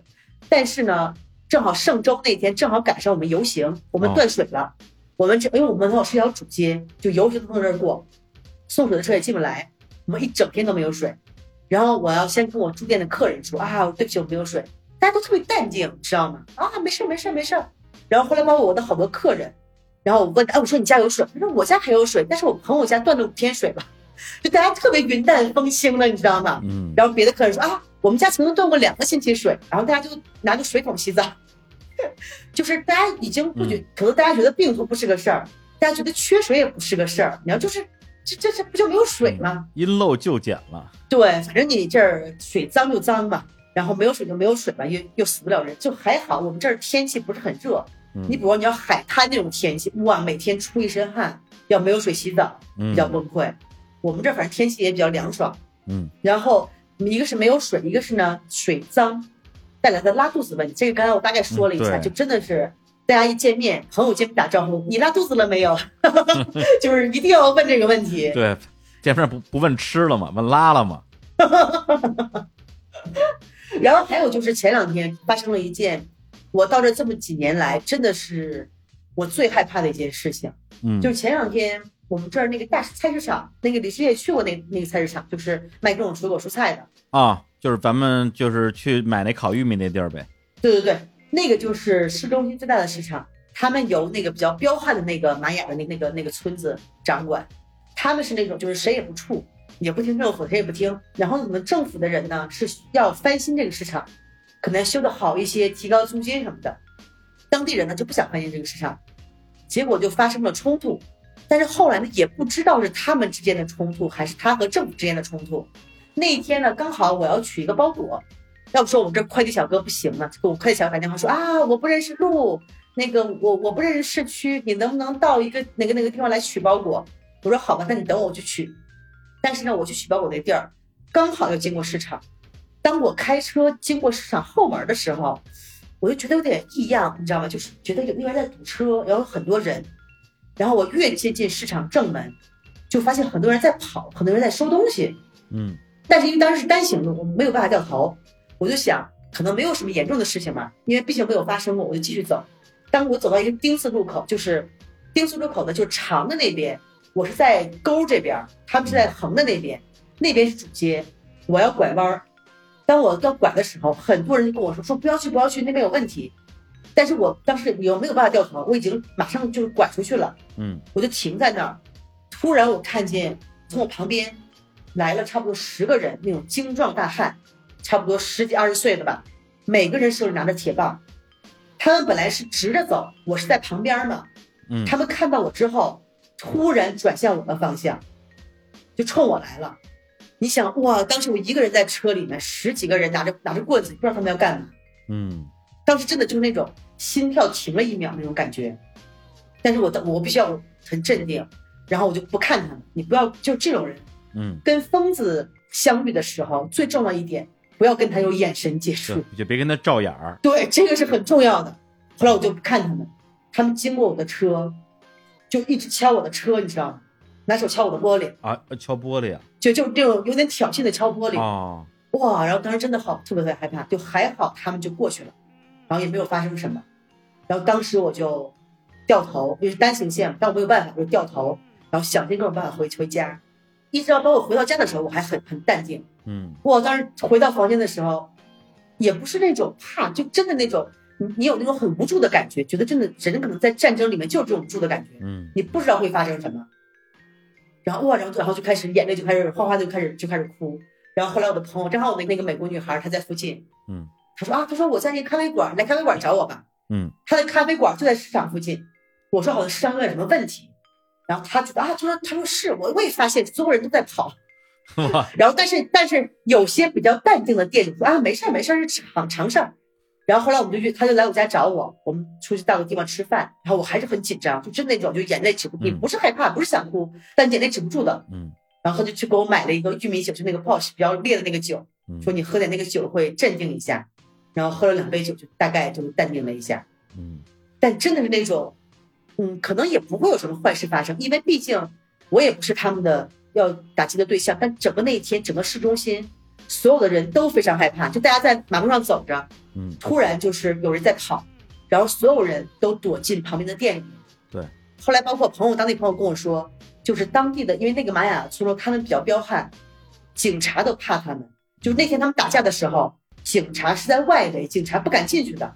嗯，警察一下午都没有敢进去，所以一方面我们当时在聊天就觉得，嗯，还是挺，就是这个玛雅村，他们还是就是比较固守自己的这种东西，就是政府都拿他没有办法，还是很彪悍，还是挺、嗯挺励志的，你知道吗？嗨，什么玩意儿？就比较他们的无政府主义嘛，就是比较，这不是无政府，这是区域自治。对对对，差差不多吧。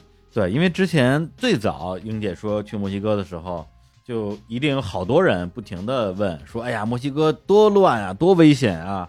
你在那儿一定特别不安全吧？”对，然后我我也问过英姐，英姐一直跟我说，反正她没有遇到过任何的危险，遇到的人还都挺好的啊，虽然有很多不靠谱的啊，但是反正没碰上过什么坏人。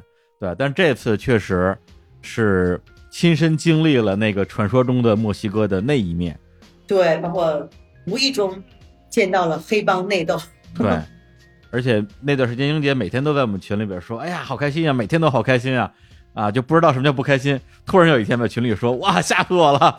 呃，然后就把整个经历在在群里边用用文字给我们讲了一遍，然后最后总结了一句话说：“自由也是有代价的。对，真的是。包括最近可能我们这之前还是很安全，但最近就是因为疫情这种影响嘛，大家没有什么收入来源了。包括现在在市中心，有时候晚上就会那种明目张胆的抢劫，”哇，所以现在即使在在我们这儿很安全的一个地方，基本上也建议就是在半夜的时候不要一个人单独出去行动，因为就是经常会听说有一些呃外国人被抢劫的情况。哦，对，但我觉得一九年我去你们的村儿的时候，咱俩晚上十二点一点多在街上走，感觉那个时候完全对，没没有什么不安全的。但现在晚上，比如说哦，一个人出去，就有一种不安全那种气氛，因为就是疫情之后来了很多，比如说美国人、加拿大人，来了很多就是比较可能有相对于墨西哥人来有钱的人，嗯一个是墨西哥人本地人失去了收入来源，哦他们就是所以说就会加剧这个矛盾嘛。嗯，而且基本上回来之后发现，墨西哥的物价还是上涨的挺多的。但我觉得这个是个全球的问题，物物价都在上涨。通货膨胀，对，通货膨胀，然后包括人民的现在大家的那个收入还是越来越低，然后收入越来越不稳定，嗯还是要会加剧一些矛盾的。但是基本上还是没有十全十美嘛，想要这样的生活，但这种危险还是在一种，我觉得对我来说还在一种可控的，就是你只要去避免，你知道怎么去避免危险，不要去很危险的地方，就是还好。嗯嗯，我觉得还是因为就疫情的关系嘛，因为大家其实都是要面对生活，是吧？一个巨大的挑战，一个很大的危机。有句话叫“共度难关”嘛，那你不同的人就想不同的办法吧。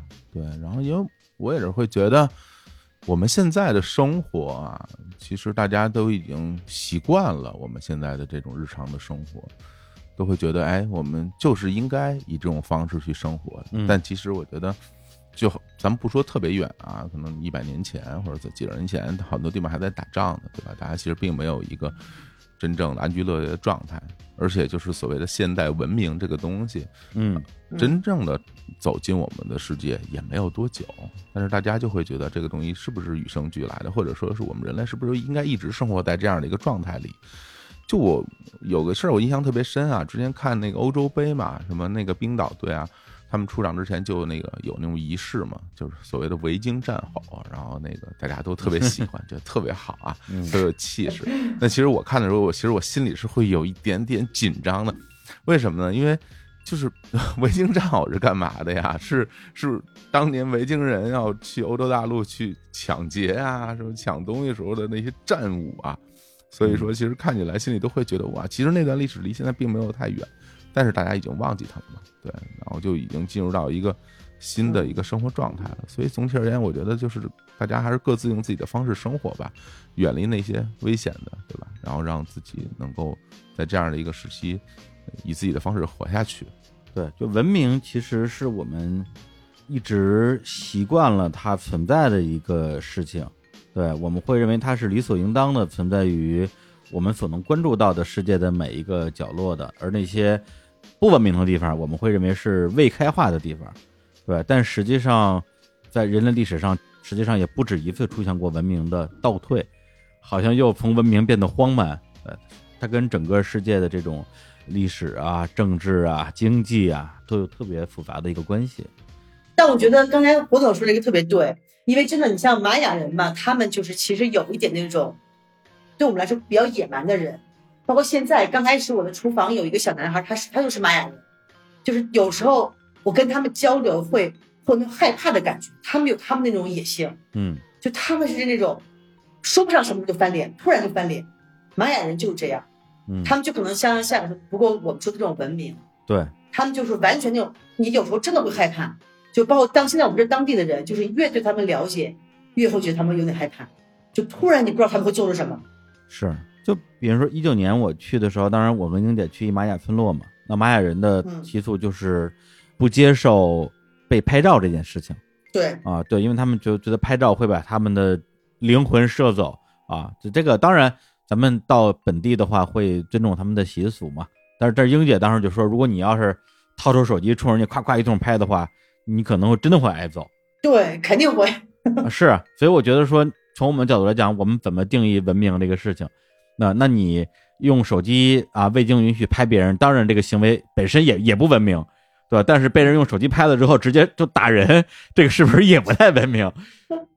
所以为什么我我还是非常喜欢墨西哥的？我觉得它本身这个国家确实很丰富，除了它的这种自然的这种资源之外，就是它实际上是很多现代文明和前现代文明的缝隙啊，会有很多摩擦的地方，所以就会让我觉得特别有趣。所以呢，哎，跟这里啊，我们啊，虽然录节目的时候其实还没有上线，但是这节目播出的时候啊，大概率已经上线了啊，就是为了满足啊，我们国内有很多，特别这两年也出不了国，但是也很对外面的世界很很好奇啊，很有兴趣的听众的呼声啊，我们给人在墨西哥的英姐专门为她制作了一档播客啊，大家也从刚才的这期节目听到了啊，英姐确实还还挺能说的，对，每天不光要在店里说，还得在网上说。在。网上说，对。对，不让她多说两句有点浪费，所以我们给英姐专门孵化了一档播客啊，这播客的名字啊是我们公司的策划小组的同事想的啊，我非常喜欢，叫《莫西姐生活》啊。这个这这个这个太有才了。是吧？对，本来应该是墨西哥生活吧，但是因为英姐她不是哥，她是姐，所以就是墨西姐。呃，墨西姐在墨西哥，然后会邀请一些墨西哥和墨西姐来聊一聊墨西哥。我天，绕口令儿。哎，大家也可以去各大移民平台上搜索啊“墨西姐生活”，就能以每周为单位吧，听到英姐在墨西哥的生活的更新啊，就可以追更了啊，看看又发生了么什么好玩的事儿。我这么说，大家可能觉得我是在鼓吹啊，但是嗯，这个节目我肯定是会订阅收听的，对。因为在这样一个时期吧，你可能你真的想走出去看世界啊，老生常谈的很难的。然后之前瓜迪老师那个《大航海日记》那个节目，其实我听的时候就会感觉我自己像他一样漂浮在那个大海上。然后像英姐这个节目也会也是，就我我仿佛都看到了她给我描绘的那些画面，就对，很向往啊，觉得特别美好。然后英姐再配合她的播客，可能会会再拍一些照片啊，拍一些视频啊。大家就可以看到一个更加立体的啊，活色生香的，同时也是危机四伏的 啊。莫西姐在墨西哥的生活啊，行，那么我们今天跟英姐就先聊这么多啊。反正就是她过去这这差不多一年时间吧，啊，从国内出发到墨西哥生活啊，回到墨西哥生活，开饭馆、开民宿的这一段经历啊，想知道后面的。后续的剧情，大家就可以去搜索“莫西姐生活” 来追更了。那最后呢，呃，英姐给大家再带来一首歌曲啊，墨西哥本地歌曲吧。今天给大家推荐一首拉美的波多黎各的 salsa，它是一个由呃波多黎各的各个 salsa 大佬们一起唱的一首歌，叫《巴霍拉多曼达》，就是在风暴之下。然后里面有一句歌词我特别喜欢。就是讲，如果天塌下来，我们要一起在风暴下跳舞，就是比较反映出拉美人民对这种就遇事儿不怕的这种精神风貌。我觉得用在现在这个时候比较，因为疫情之后嘛，觉得整个世界都都不一样了。但是大家还是要该怎么活怎么活嘛，生活还是要继续，还是要继续跳舞。什么都不如跳舞，什么都不如跳舞，谈恋爱不如跳舞。好，那我们最后就在这样的一首歌曲里面来结束这期的节目，然后也再次哈，再次代表那些关心你的我们的老听众，向远在墨西哥的啊英姐和墨西哥的人民问好啊，这是亲切的问候。墨西哥人民都很好，村里人都很好，都很好，猫猫狗狗都好。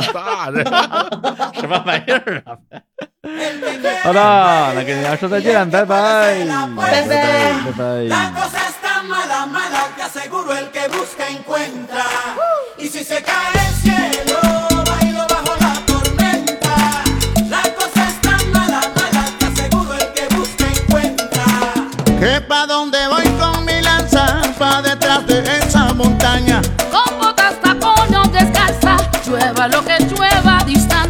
Iría trazada ya mi destino, dibujar mi pie en el camino. Buscaré aquello que es mío, solo porque solo he nacido.